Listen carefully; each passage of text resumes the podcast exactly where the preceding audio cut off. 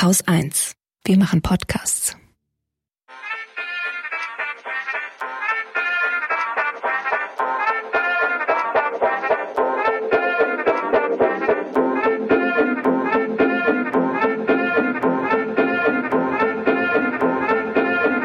Hallo und herzlich willkommen beim Lila Podcast. Feminismus für alle.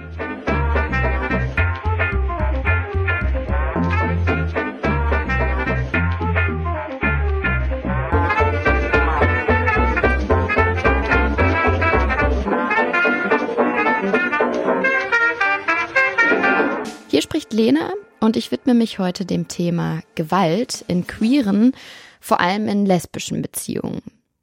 Um Gewalt geht es beim Lila Podcast ja häufiger mal. Hello Patriarchy. Meist sprechen wir dabei aber über Männer als Täter und Frauen bzw. Flinterpersonen als Betroffene. Das macht auch total Sinn, denn Studien zeigen, dass Gewalt vorwiegend von Männern ausgeht. Eine ganz aktuelle Befragung von Plan International hat zum Beispiel gezeigt, für mehr als ein Drittel der jungen Männer ist Gewalt in der Partnerschaft okay. 34 Prozent der befragten Männer geben demnach an, gegenüber Frauen schon mal handgreiflich zu werden, um ihnen Respekt einzuflößen. Im Streit mit der Partnerin halten es 33 Prozent der befragten Männer für akzeptabel, wenn ihnen gelegentlich mal die Hand ausrutscht. Ich glaube, mehr brauche ich gar nicht sagen. Strukturell betrachtet ist die Sachlage ziemlich klar. Von Femiziden und so weiter will ich gerade gar nicht erst anfangen, denn heute soll es eigentlich um was anderes gehen. Nämlich um Gewalt unter Queers beziehungsweise um Gewalt in gleichgeschlechtlichen Beziehungen. Das war ehrlicherweise eine totale Leerstelle für mich. Gewalt in queeren und lesbischen Beziehungen, kommt das überhaupt vor Okay, die Frage ist jetzt vielleicht ein bisschen naiv, aber ich habe mich schon ernsthaft gefragt, ob Gewalt unter Frauen ein großes Problem darstellt. Meine ersten Vermutungen dazu waren, nee, Frauen sind mit Sicherheit sehr viel weniger gewaltvoll als Männer. Naja, Spoiler an der Stelle schon mal vorweg, so richtig stimmt das leider nicht. Bevor wir richtig ins Thema reinspringen, möchte ich eine Triggerwarnung aussprechen. Wie ihr bis hierher mitbekommen habt, wird es im Folgenden um Gewalt gehen und dazu können eben auch Schilderungen von Gewalterfahrungen gehören und von Machtmissbrauch. Nun geht's los. Ich persönlich bin sensibel für das Thema geworden, als ich Princess Charming geschaut habe. Das ist eine lesbische Dating-Show, die so ähnlich aufgebaut ist wie das Format Der Bachelor. Es gibt also eine Princess und die Kandidatinnen der Staffel versuchen, diese Princess von sich zu überzeugen. Es gibt Dates, es gibt Gespräche am Meer, ihr kennt das Spiel. Das Ganze zieht sich über ein paar Wochen und am Ende gewinnt eben die Kandidatin, die das Herz der Princess für sich erobern konnte. Ziemlich cooles Format eigentlich. Ich hab's total gefeiert und auch ganz doll mitgefiebert. Aber in den drei Staffeln, die es bisher gibt, ist es immer wieder auch zu Übergriffen zwischen den Teilnehmenden und auch zwischen den Teilnehmenden und der Princess gekommen. Teilweise unter Aufschluss der Öffentlichkeit, da kamen die Fälle bzw. die Vorwürfe dann hinterher ans Licht, teilweise aber auch ganz direkt abgespielt in den Episoden und sichtbar für die Zuschauenden. In Staffel 2 zum Beispiel gab es eine Kandidatin, die ausdrücklich gesagt hat, dass sie eine Kussphobie hat und dass es ihr total wichtig ist, jemanden erst kennenzulernen und nach Konsens zu fragen bzw. gefragt zu werden, bevor der erste Kuss fällt. Nun ja, die Princess äh, hat diese Kandidatin, wohl wissend wie die Situation ist, trotzdem einfach beim Tanzen ganz plötzlich geküsst.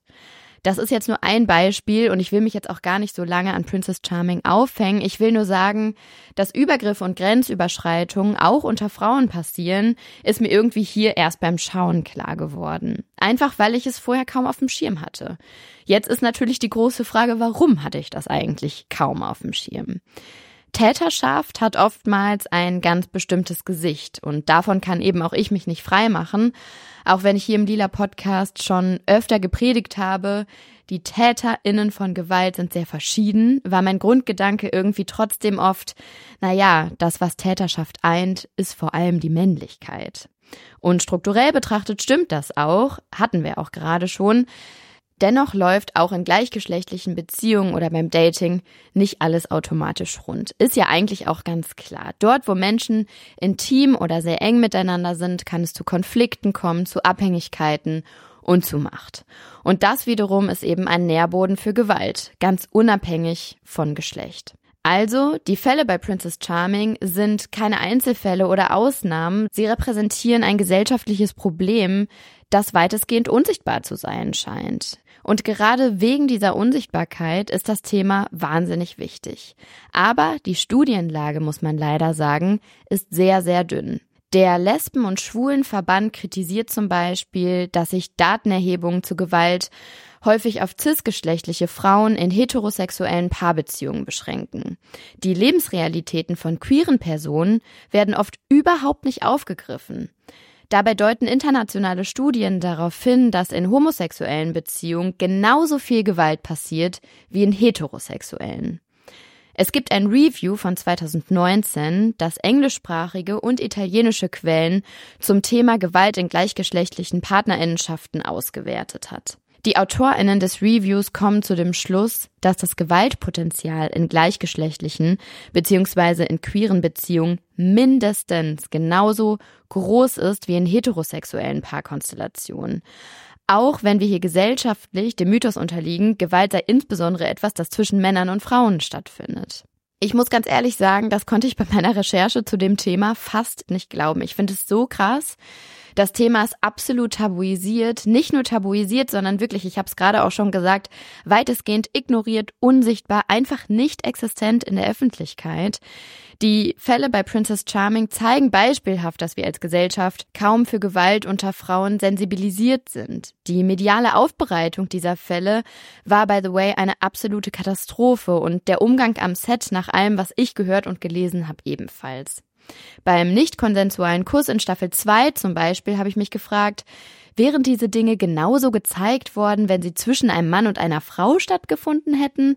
Ich glaube irgendwie nicht. Gefühlt empfinden wir oder in dem Fall auch die Produktion der Sendung einen Übergriff zwischen zwei Frauen als weniger bedrohlich, als weniger schlimm.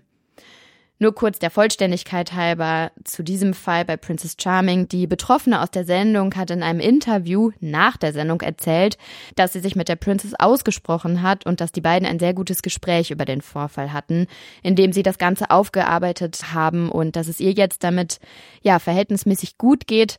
Voll schön, wenn man so mit solchen Vorfällen umgehen kann. Aber hey, leider ist das wirklich nicht immer und auch nicht mit allen Menschen möglich. Aber zurück zum Thema, worauf ich eigentlich hinaus will, Gewalt innerhalb queerer Kontexte ist real, auch wenn sie von außen nicht immer als Gewalt wahrgenommen wird oder verharmlost wird. Im Jahresbericht zu Gewalt in lesbischen Beziehungen von der Beratungs- und Informationsstelle für Frauen aus dem Jahr 2012 heißt es, das Gewaltpotenzial von Frauen wird tendenziell unterschätzt und ein Bewusstsein für weibliche Täterschaft ist kaum vorhanden. Bilder der friedfertigen, umsorgenden, helfenden Frau sind gesellschaftlich immer noch stark verankert. Gewalt in lesbischen Beziehungen passt ebenso wenig in dieses Schema, das Frauen als Opfer und Männer als Täter definiert. Die meisten Menschen gehen davon aus, dass zwei Frauen in einer Liebesbeziehung gleichberechtigt sind und eine harmonische Beziehung leben, ohne dass Machtmissbräuche geschehen. Die lesbische Beziehung wird dadurch idealisiert. Trotz vermeintlich fehlender Unterschiede können Abhängigkeiten und ungleiche Machtverteilung auftreten. Die Konfrontation mit dem Thema Gewalt in lesbischen Beziehungen löst aus den genannten Gründen oft Unglauben, Abwehr, Enttäuschung, Verwirrung und Hilflosigkeit aus und erschwert den Betroffenen den Zugang zum Helfersystem. Schauen wir uns das Thema heute also näher an. Eigentlich sind wir auch schon mittendrin. Um aber noch ein bisschen tiefer zu gehen, habe ich mir für die Folge wie so oft Unterstützung und Expertise von außen dazugeholt. Mein Name ist Katrin Schulz, Pronomen gerne Sie Sternchen. Ich mache das aus Solidarität, um äh, klarzumachen, dass ich die Einteilung in zwei Geschlechter äh, unsinnig finde äh, und äh, um ein Zeichen zu setzen gegen die leider doch wieder zunehmende Transphobie auch ähm, in Deutschland und in Europa. Ich selber bin aus MacPom und 98 nach Berlin gezogen fürs Studium. Und äh, seitdem arbeite ich ehren- und hauptamtlich in queeren Bereichen, meistens in gemischten ähm, Organisationen, zum Beispiel im Sonntagsclub, das ist so die älteste DDR-Initiative. Und die sind jetzt auch der Träger von Queer Home, wo ich seit anderthalb Jahren hauptamtlich mit Wohnungs- und Obdachlosen LSBTIQ arbeite. Ähm, ein ziemlich neues Feld für mich, wo, was sich viel überschneidet, auch mit den Aktivitäten der letzten Jahre. Und ich war immer im queer-feministischen Kontext auch unterwegs, habe auch viel in Mädchenprojekten gearbeitet. Katrin arbeitet, wie sie hier gerade auch schon angerissen hat, bei Queer Home. Das ist eine Beratungsstelle für queere Menschen in Not, die auf der Suche nach einem Wohnort sind oder drohen in die Wohnungslosigkeit abzurutschen. Queer Home berät einerseits Betroffene und sensibilisiert andererseits auch öffentlichkeitswirksam für das Thema. Katrin ist außerdem im Vorstand von Lesbenring e.V. Das ist ein bundesweiter Verein für Lesben, Lesbengruppen und Organisationen mit Sitz einmal in Heidelberg und mit einer Geschäftsstelle in Berlin. Den Lesbenring gibt seit 1982 und er ist heute ein bundesweiter Dachverband für lesbisches Leben. Ich habe Katrin gefragt, welche Rolle das Thema Gewalt bei ihrer Arbeit spielt. Bei Queer Home weisen wir schon sehr oft darauf hin, wie die Verschränkungen sind. Also wir arbeiten sehr bereichsübergreifend und gucken uns immer die verschiedenen Situationen an, die queere Menschen betreffen. Wohnen ist ein ganz wichtiger zentraler Punkt. Das können wir uns ja alle überlegen. Ne? Wenn wir keinen sicheren Wohnort haben, egal ob jetzt eine eigene Wohnung oder in der WG, wie geht's uns damit? Und das Thema Beziehung oder mit wem wir zusammen wohnen, spielt dann natürlich auch eine große Rolle. Wir wissen von vielen Transpersonen und wir gehen davon aus, dass das auch bei lesbischen Personen häufig der Fall ist, dass die oft in verdeckte Wohnungslosigkeit gehen. Das heißt, sich seltener als nicht cis-Personen oder nicht weibliche Personen bei Beratungsstellen melden. Das ist aus dem feministischen Kontext allgemein bekannt und äh, dann häufig in Abhängigkeitsverhältnissen leben. Und das hat auch mit Gewalt in lesbischen oder queeren ähm, Wohnsituationen zu tun, weil die dann zum Beispiel bei, also gegen Sexualität irgendwo wohnen oder in einer Beziehung, die ihnen gar nicht gut tut ähm, oder auf dem Sofa von XY. Und deswegen hat das Thema für uns schon eine große Bedeutung. Wir würden es auch gerne noch mehr bearbeiten. Deswegen finden wir auch immer Einladungen zu solchen Podcasts gut, um das Thema auch bekannter zu machen, um zu sensibilisieren. Und zwar nicht nur Politik und Verwaltung, sondern auch die Community selber. Weil ich glaube, dass es da ganz viel fehlendes Wissen gibt, viele Berührungsängste auch und für die Betroffenen selber auch eine große Schamgrenze. Zum Beispiel zu sagen, ich habe gerade kein gesichertes Wohnverhältnis und ich lebe irgendwie nicht gut Katrin beschäftigt sich in diesem Sinne also vor allem mit den Folgen, die Gewalt in einer Partnerinnenschaft haben kann, zum Beispiel Wohnungslosigkeit. Hier greifen verschiedene Aspekte ineinander. Queere Menschen sind oft schon in ihren Herkunftsfamilien einer größeren Gefahr ausgesetzt, Gewalt aufgrund von Queerfeindlichkeit und Diskriminierung zu erfahren. Auch in der Partnerinnenschaft bleibt das nicht aus. Mehrfachdiskriminierung aufgrund von Identität, Sexualität oder Gender schafft oft Abhängigkeitsverhältnisse und begünstigt Machtungleichgewichte, vor allem in Beziehungen. Und das erhöht automatisch die Gefahr, von Gewalt betroffen zu sein. Also ich denke, dass sowohl Gewalt von Herkunftsfamilien oder Familien eine Rolle spielt. Wir haben nach wie vor sehr viele Anfragenden aus dem queeren Kontext insgesamt, die ihr, ihren Wohnraum verlassen wollen oder müssen. Das finde ich auch sehr erschreckend. Ne? Wie gesagt, ich mache das seit 25 Jahren und ich ähm, habe auch das Gefühl, dass es sich verschlechtert, auch gerade bei jungen Leuten. Aber wir sagen immer, Transition und Coming Out, altersunabhängig, verändern das Leben von Menschen komplett. Coming Out und Transition passiert altersunabhängig, ähm, kann das ganze Leben lang auftreten. Das heißt, dann haben wir wirklich vielleicht Gewalterfahrungen über die Familien. Wir haben das Thema quasi Gewalt in lesbischen Beziehungen oder in queeren Beziehungen ist einfach noch viel zu wenig erforscht. Da gibt es viel zu wenig Erkenntnisstände und auch bei uns landen jetzt nicht sehr viele Beratungsfälle. Das heißt aber nicht, dass es die nicht gibt. Wir sind uns ziemlich sicher, dass es die gibt und wollen die Betroffenen auch ermutigen, sich zu melden. Das dritte große Feld sind ja aber strukturelle Gewalterfahrungen beziehungsweise die fehlenden Angebote, die auch diese Regierung bietet alleine in Berlin. Ne? Wir haben die Istanbul-Konferenz, die für ganz Europa so Vorlagen macht. Wie viele Frauenschutzplätze sollte es geben? Ich habe es nicht ganz im Kopf. Ich glaube, wir haben 450 Frauenwohnschutzplätze äh, inklusive Kinder hier in Berlin. Empfohlen werden 900 und nur acht davon sind für queere Personen. Und zwar nicht davon, sondern die kommen obendrauf. Und die meisten Frauenhäuser oder Frauenschutzplätze sind gerade im Prozess zu gucken, können wir uns gegenüber Flint öffnen, wollen wir das? Das ist auch gar keine so einfache ähm, Situation oder wir beraten ja auch als Queer Home in dieser Richtung und nicht alle Einrichtungen können das. Unsere Position ist immer zu sagen, es ist wichtig, sich mit dem Thema auseinanderzusetzen und gemeinsam zu gucken, was möglich ist. Es ist sicher auch wichtig, spezialisierte Einrichtungen mehr zu fordern für queere Personen oder speziell Flinterpersonen. Aber die Zahlen, die wir haben, sind verschwindend gering. Also acht Plätze für queere Personen, für von Gewalt Betroffene und die bekommen Anfragen aus ganz Deutschland. Was Katrin erzählt, lässt, wie ich finde, den Rückschluss zu, dass queere Menschen, insbesondere queere Frauen, noch mal mehr von Gewalt betroffen sind als cisgeschlechtliche heterosexuelle Frauen. Intersektionalität erhöht in dem Fall also das Gewaltrisiko, oder? Ich finde es immer schwierig, ein Ranking innerhalb der queeren Community zu machen. Das sind ja auch große Diskussionen, die in der Szene geführt werden. Mein Arbeitsfeld Queer Home ist definitiv für LSBTIQ+.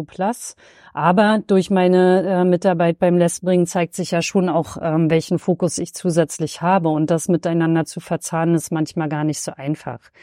Ich denke, es ist auch nicht individuell so leicht zu beantworten, weil du musst dir jede ratsuchende Person sehr genau anschauen welche Mehrfachdiskriminierung gibt es, welche Punkte spielen irgendwie mit rein. Ne? Du kannst genauso äh, cis-männliche Personen in prekären Lebenslagen haben, weil die einen geflüchteten Status haben oder äh, was weiß ich, äh, beruflich, finanziell nicht gut aufgestellt sind, psychische Beeinträchtigungen, physische Beeinträchtigungen haben.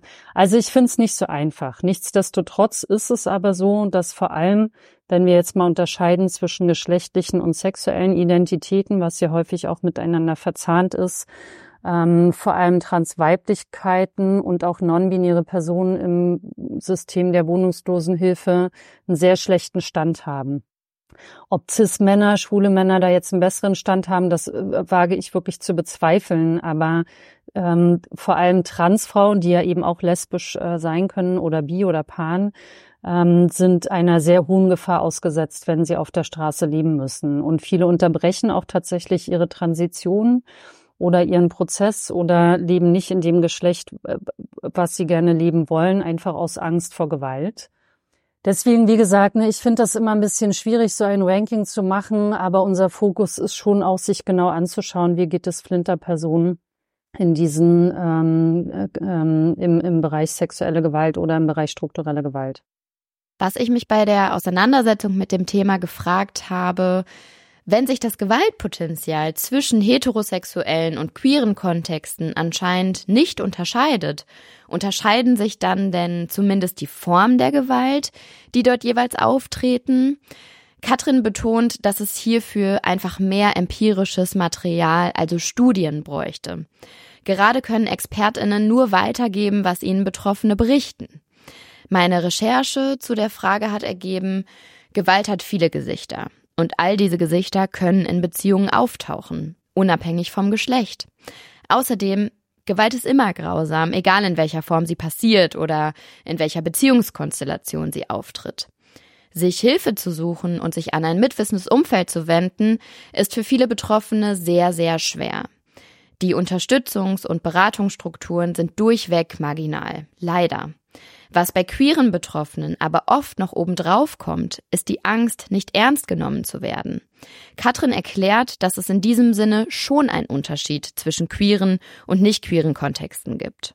Also meiner Erfahrung nach gibt es schon einen Unterschied, wenn es um Gewalt innerhalb von Beziehungen geht. Und zwar ist der Hauptunterschied Stigmatisierung. Ich könnte mir vorstellen, dass äh, vor allem lesbische Frauen oder auch schwule Männer noch mal seltener rausgehen oder vielleicht auch eben wirklich lesbische Frauen selten raus, seltener rausgehen und sich Hilfe suchen, ähm, weil erstens in Beratungsstellen sie sich outen müssen. Wollen sie das? Können sie das? Ähm, ist das angenehm oder nicht?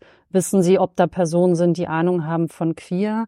Und ich glaube, es gibt ja immer so ein, so, eine, so ein Bild vielleicht auch von der Gesellschaft. Naja, lesbische Frauen, die sind doch bestimmt alle nett zueinander.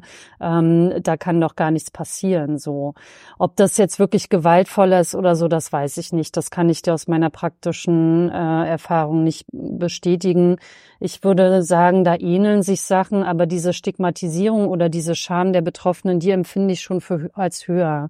Und ich ich glaube, das hat insgesamt ja auch mit unserer internalisierten, also also für uns selber queere Leute mit unserer verinnerlichten Homo- und Transphobie zu tun, die wir alle mit uns rumtragen, wo wir Aktiven auch selber immer sehr genau dranbleiben müssen und uns selber hinterfragen müssen, wo sind wir, wo denken wir selber auch in diesen Mehrheitsgesellschaftsmustern oder ähm, ne, also ich persönlich würde auch erstmal denken, äh, oder als ich angefangen habe mit meinem Aktivismus, war die queere Community für mich auch so ein Aufleben oder so ein Aufatmen, ah, das gibt es. Und je länger du da drin bist, merkst du natürlich, die queere Community gibt es ja nicht. Also das sind genauso unterschiedliche Personen wie in der Mehrheitsgesellschaft, die aber alle bestimmte Merkmale haben, die wiederum von äh, Queerfeindlichkeit abhängen, die uns anders machen.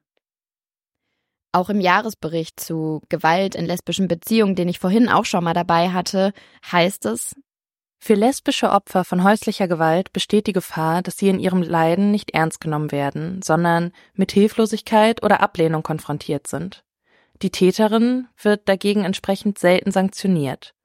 Scham sowie Angst vor Ablehnung und negativen Zuschreibungen erschweren es Betroffenen, auf Unterstützung in ihrem sozialen Umfeld zurückzugreifen und bilden ein weiteres Hindernis beim Zugang zum professionellen Helfersystem. Die meisten Hilfsangebote gehen von Männergewalt gegen Frauen aus und werden entsprechend kommuniziert. Das führt dazu, dass sich lesbische Frauen nicht angesprochen fühlen. Der Bericht ist von 2012 und damit schon ziemlich alt.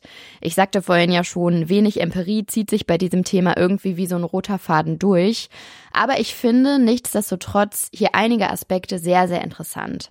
Nicht nur mit Blick auf das Gewaltpotenzial von Frauen, das anscheinend, ja, unterschätzt wird, sondern auch den Aspekt, dass Betroffene oft nicht ernst genommen werden, wenn sie Gewalt von anderen Frauen erfahren und dass es offenbar kaum spezifische Hilfsangebote für Queers gibt.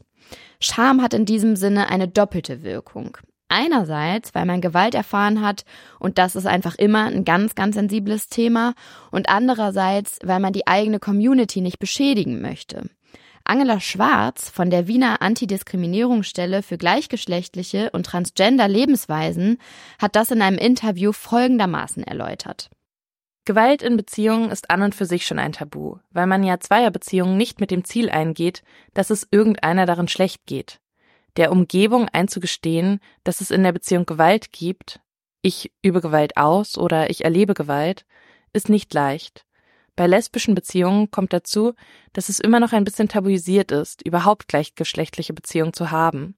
Das ist in den letzten 20, 30 Jahren etwas besser geworden, aber gerade der Anspruch, wenn schon eine lesbische Beziehung, dann soll sie zumindest super sein, macht eine zusätzliche Hürde aus. Als wir Mitte der 90er Jahre in der Villa, das ist ein Community-Zentrum für Lesben, Schwule und Transpersonen in Wien, mit anderen Gruppen über Gewalt in der Szene und Gewalt in Beziehungen diskutiert haben, haben wir ganz lange darüber gesprochen, ob man das überhaupt thematisieren soll. Die Sorge der Nestbeschmutzung gehört zum doppelten Tabu dazu.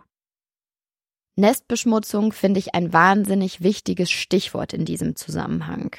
Für queere Menschen muss es unheimlich schwer sein, Diskriminierungsstrukturen innerhalb der eigenen Community offenzulegen, weil man als Gruppe ja eh schon ausgegrenzt wird.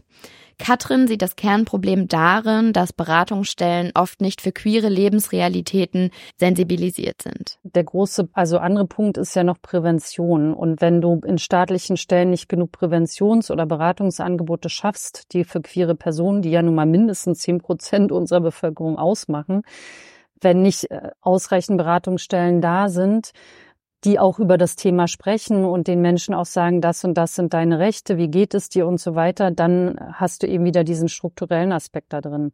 Und vielleicht nochmal wirklich ergänzend, es gibt viele Klientinnen, die wir haben, wenn wir ihnen zum Beispiel erklären, dass es schon staatliche Unterstützungsangebote vor allem auch im Wohnkontext gibt, ähm, dann sagen die, ey, ich will mit der Verwaltung nichts zu tun haben. Da wurde ich missgegendert, da wurde ich irgendwie transphob oder queerphob ähm, angeguckt oder angesprochen und viele lehnen diese staatlichen Institutionen ab. Da sind wir schon auch dran. Also es geht gerade bei Queer Home auch viel darum, Sensibilisierungsarbeit mit Politik, Verwaltung und äh, Institutionen zu machen. Aber das ist ein großes Ding und gerade auch bei Menschen mit Fluchthintergrund, die vielleicht sowieso aus Ländern kommen, wo die ähm, wo, sage ich mal, das Vertrauen in auch Polizei oder Verwaltung noch kleiner ist als bei vielleicht hier geborenen Personen. Also das ist ein Riesenthema, ja. Und deswegen können wir nur wirklich immer sagen, es braucht mehr Öffentlichkeitsarbeit, es braucht ein Jahr der Politik, sich da wirklich einzusetzen. Also es gibt ja jetzt diesen Aktionsplan Queer Leben von Sven Lehmann, dem Queerbeauftragten, übrigens auch wieder ein Cis-Mann. Nicht, dass das schlimm ist, aber es wäre ja auch schön, wenn wir irgendwann mal eine Queerbeauftragte für äh, Deutschland haben, die äh, sich weiblich definiert. Ähm, vielleicht wird da ja noch eine zweite Person eingesetzt. Ähm, dieser Aktionsplan wird sehr kritisiert, ähm, auch von Aktiven. Der Lesbenring ist da auch mit drin. Da gibt es verschiedenste Unter-AGs, zum Beispiel auch eine AG Gewaltschutz, die sich genau anschauen, wie sind die Rahmenbedingungen in Deutschland, was braucht es und so weiter. Ich persönlich finde den Aktionsplan gut. Ich finde es auch gut, dass sich dort alle versammeln und geguckt wird, was geht. Aber das Geld, was dahinter steht, das ist verschwindend gering. Und deswegen sagen viele, na ja, das ist so ein Feigenblatt. Also da wird was besprochen, was sowieso nicht passiert. Und in allen Arbeitsgruppen, die es da gibt, ob nur Bildung, Gewalt, äh, Studien, ich habe nicht alle auf dem Schirm, geht es immer darum, dass es mehr Geld bräuchte, um in Prävention und Beratungsstellen zu investieren. Das wäre super wichtig. Auch wenn es wenig von ihnen gibt, gibt es sie. Die guten und zielgruppenspezifischen Beratungs- und Unterstützungsangebote. In Berlin gibt es beispielsweise den L-Support. Das ist ein Anti-Gewalt-Projekt für lesbische, bisexuelle und queere Menschen. Hier werden Menschen beraten, die Gewalt erlebt haben, die Gewalt beobachtet haben oder die Angehörige sind. Ähnliches macht Konstanze Ohms bei der Beratungsstelle Gewaltfrei Leben. Auch für schwule und oder queere Männer gibt es Anlaufstellen. Maneo ist so ein Projekt, auf das ich im Zuge meiner Recherchen aufmerksam geworden bin. Apropos schwule Männer. Es gibt aus dem Jahr 2015 eine BKA-Studie zu Partnerschaftsgewalt, die herausgearbeitet hat, dass Frauen in einer eingetragenen Lebenspartnerschaft viel häufiger Opfer von Gewalt werden als schwule Männer. Lesben scheinen demnach gewaltbereiter zu sein als Schwule, so heißt es. Oder aber Frauen, die von Gewalt betroffen sind, gehen einfach öfter oder eher zur Polizei und melden den Vorfall. Ja, das wissen wir jetzt einfach nicht so genau. Das ist auch etwas unzufriedenstellend für mich. Aber ich glaube, ich kann aktuell keine richtige Antwort auf diese Fragen geben. Die hier genannten Beratungs- und Unterstützungsangebote jedenfalls findet ihr alle nochmal in den Show Notes aufgelistet. Und Katrin erklärt uns an dieser Stelle nochmal, was eine gute Beratungsstelle für queere Personen ausmacht. Wenn wir Sensibilisierung machen, auch in Beratungsstellen, sagen wir von Queer Home zumindest immer als erstes, wichtig ist Sichtbarkeit. Ne? Alleine wenn du an der Tür oder äh, irgendwo im Beratungsraum eine Regenbogenfahne zu hängen hast oder Flyer von Einrichtungen, die sich mit queeren Themen beschäftigen, macht das schon total viel mit dem Ratsuchenden, weil sie wissen, aha, hier ist das Thema irgendwie präsent. Es kann auch nicht jede Beratungsstelle irgendwie leisten, dass da queere Personen arbeiten. Aber bei Neueinstellungen würde ich immer mal schauen. Also warum das nicht in eine Stellenausschreibung auch dezidiert reinschreiben, genauso wie auch mit anderen äh, Themen wie psychisch, äh, physische Beeinträchtigungen oder Herkunft oder so. Da achten ja auch immer mehr Menschen darauf, dass auch Sprache abgedeckt wird. Warum das nicht wirklich auch bei Neueinstellungen äh, beachten? Auch das ist strukturell dann nicht immer möglich, aber wichtig, ja, weil ähm, das auch queeren Personen ein anderes Gefühl gibt bei einer Stellenausschreibung. So. Ich glaube, es ist außerdem, und das ist eigentlich relativ einfach umzusetzen, wichtig bei Beratungsstellen ist, dass MitarbeiterInnen selber sich immer wieder schulen, auch zu Themen von ähm, Gender und geschlechtlichen und sexuellen Identitäten und zwar nicht einmal, sondern regelmäßig. Ich weiß, das ist manchmal schwierig umzusetzen aus äh, Zeitgründen so, aber es ist wichtig, da dran zu bleiben. Selbst wir queeren Aktivistinnen müssen regelmäßig Fortbildungen machen, um bei den neuen Definitionen dran zu bleiben, um den neuesten, äh, die neuesten Diskussionen mitzukriegen und so weiter. Ich glaube, wenn äh, MitarbeiterInnen sich regelmäßig schulen, dann wissen sie auch, wie sie mit Ratsuchenden umgehen können, besser, weil häufig äh, scheitert es schon am richtigen Gendern. Unser Tipp ist immer, der ist relativ einfach. Bitte geht nicht davon aus, was ihr seht, sondern fragt die Person, was ist euer Pronomen? Und dann sagen manche MitarbeiterInnen, die erst anfangen, sich mit dem Thema zu beschäftigen, hä, ja, irritiert die Leute das nicht? Also es gibt ja auch eine große Angst in Beratungsstellen, Leute auf ihre sexuelle Identität anzusprechen oder so, das sagt ja niemand. Es geht ja nicht darum zu fragen, so bist du jetzt lesbisch oder was ist hier los? Aber je, je offener du rangehst und gerade beim Gendern, wenn du so eine Frage stellst, ist die Angst, dass die Personen irritiert sind oder das doof finden, nicht begründet unserer Meinung nach, sondern es wird Leute geben, die sagen, hä, was, Pronomen noch nie gehört? Die, die aber äh, sensibilisiert dafür sind und aus dem queeren Kontext kommen, werden sich darüber freuen, weil sie wissen, ah, hier ist äh, eine Offenheit da und dann ist es natürlich so, dass du trotzdem nicht in jeder Beratungsstelle, wir sagen immer Regenbogenkompetenz haben kannst, je nachdem, wie viele dort arbeiten. Deswegen ist Vernetzung das A und O, so wie mit allen anderen Bereichen auch. Je mehr du dich mit Beratungsstellen vernetzt und zum Beispiel mit queeren Beratungsstellen, wenn du queere Klientinnen hast, dann kannst du die dorthin schicken oder mit denen zusammenarbeiten als Fachkraft. Das wäre wirklich wichtig und das sind tatsächlich gar nicht so schwierige, schwer umsetzbare Punkte, ich nehme mit, vor allem fehlt es an Aufklärung. Katrin betont aber auch nochmal Folgendes. Also ich glaube, auch wenn du wirklich selber der queeren Community zugehörig äh, dich fühlst oder damit am Rande zu tun hast, ist es trotzdem immer wichtig, dich diese nicht zu romantisieren. Also ich meine, queere Personen sind nicht per se die besseren Menschen, ähm, nur weil sie, äh, nur in Anführungsstrichen, weil sie ähm, äh, Ausgrenzung, Marginalisierung erfahren. Aber wie gesagt, ich glaube, das ist aber auch meine pädagogische Haltung. Ich finde, würde der Präventionsansatz mehr ähm, in den Blick geraten und würde mehr auch innerhalb der Szene dafür ähm, Öffentlichkeitsarbeit oder Sensibilisierungsarbeit gemacht werden, würde vielleicht die Zahl der Gewaltvorfälle sinken. Das wissen wir nicht. Das ist, äh, äh, ne? aber so ist meine Haltung, weil ansonsten könnte ich diesen Job, glaube ich, nicht machen. Und ich glaube, es geht ganz viel immer um äh, Aufklärung und ähm, darum, Leute zu schu also ihnen zu sagen, was sind ihre Rechte, was ist okay, was ist nicht okay. Bei aller Ernsthaftigkeit, die ich diesem Thema widmen möchte, möchte ich aber auch nochmal betonen, mit Blick auf Gewalt bleiben Männer in dieser Welt das große Problem. Das ist auch Katrin nochmal wichtig festzuhalten. Und ich glaube, der Blick ist eben wirklich da eher täterzentriert, ähm, also eher auf Männer gerichtet, die sollten aber trotzdem auch nicht aus dem Blick geraten werden. Also ich finde das genauso schwierig, wenn äh, in bestimmten Runden, ähm, wenn es um sexuelle Gewalt geht, plötzlich äh, die Lesben im Fokus stehen. Ja, also das finde ich so ein bisschen schwierig an der Situation. Vielleicht macht es das auch manchmal gar nicht so einfach, in der Richtung nochmal anders zu arbeiten. Das müssen wir uns aber auch anschauen. Aber ich finde es immer schwierig, so Sachen gegeneinander zu stellen. Es ist total wichtig, sich das anzuschauen und vor allem die, um die es geht, da rauszuholen und ihnen adäquate Angebote zu machen ähm, und zu sagen, ey, dort und dort könnt ihr euch hinwenden und da braucht sicherlich auch Öffentlichkeitsarbeit. Ähm, wir haben ja im Bereich sexuelle Gewalt durchaus auch ganz gute ähm, Plakatkampagnen oder Öffentlichkeitsarbeitskampagnen. Und natürlich kannst du da auch queere Lebenswelten irgendwie mit reinnehmen. Das hätte ja sogar auch wieder einen positiven Effekt, weil es dann auch mitgedacht wird insgesamt, auch wenn es in, in, dem Kontext negativer Kontext wäre. Aber ich finde es wirklich, ähm, also ich finde es wirklich gar nicht so leicht, da so die Schere äh, rauszukriegen. Beim Tatort ist immer die Lesbe die Böse. Ich meine, das haben wir ja bis heute auch. Und trotzdem aber die Betroffenen in den Blick zu nehmen und zu sagen, ja, es geht darum, die zu schützen. So. Ich fasse noch mal kurz zusammen. Queere Frauen sind absolut gar nicht von Gewalterfahrungen geschützt. Im Gegenteil, sie sind einem enormen Risiko ausgesetzt. Und gleichzeitig können auch sie zu Täterinnen werden.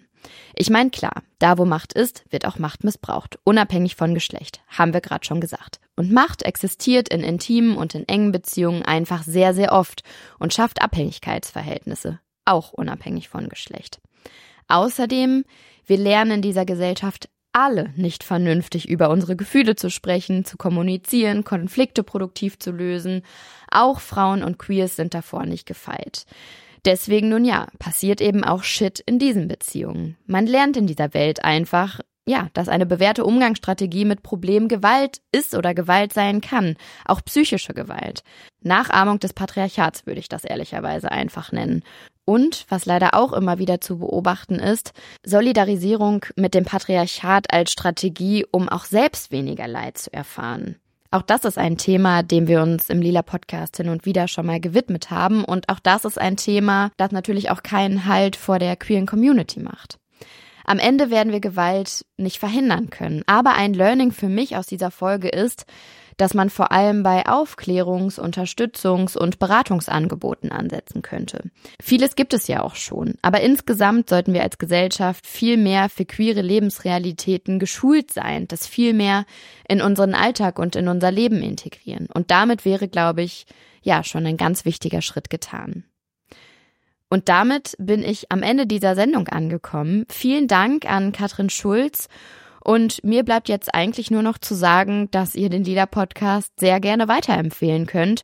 Wir freuen uns über gute Bewertungen und auch über kleine Spenden von euch. Dazu gibt's Möglichkeiten auf Steady, auf Patreon, per Direktüberweisung. Alle Infos dazu auf lila-podcast.de slash unterstützen. Außerdem gibt Lila Podcast Merch. Schaut dabei vorbei auf lila-podcast-shop.de und abonniert auch gerne den Lila Newsletter. Der wird von meiner lieben Kollegin Laura Lukas geschrieben. Infos dazu ebenfalls auf unserer Homepage. Besucht uns, wenn ihr mögt, auch gerne auf Instagram. Dort gibt's Buchtipps und Einblicke in unsere Arbeit. Das war's für dieses Mal. Mein Name ist Lena Sindermann. Ich freue mich, wenn ihr in zwei Wochen auch wieder dabei seid. Der Lieder Podcast ist eine Produktion von Haus 1. Die Redaktion leitete Katharina Alexander. Den Schnitt machte ich, Lena Sindermann. Die Musik ist von Katrin Rönecke und das Cover ist von Slinger Illustrationen.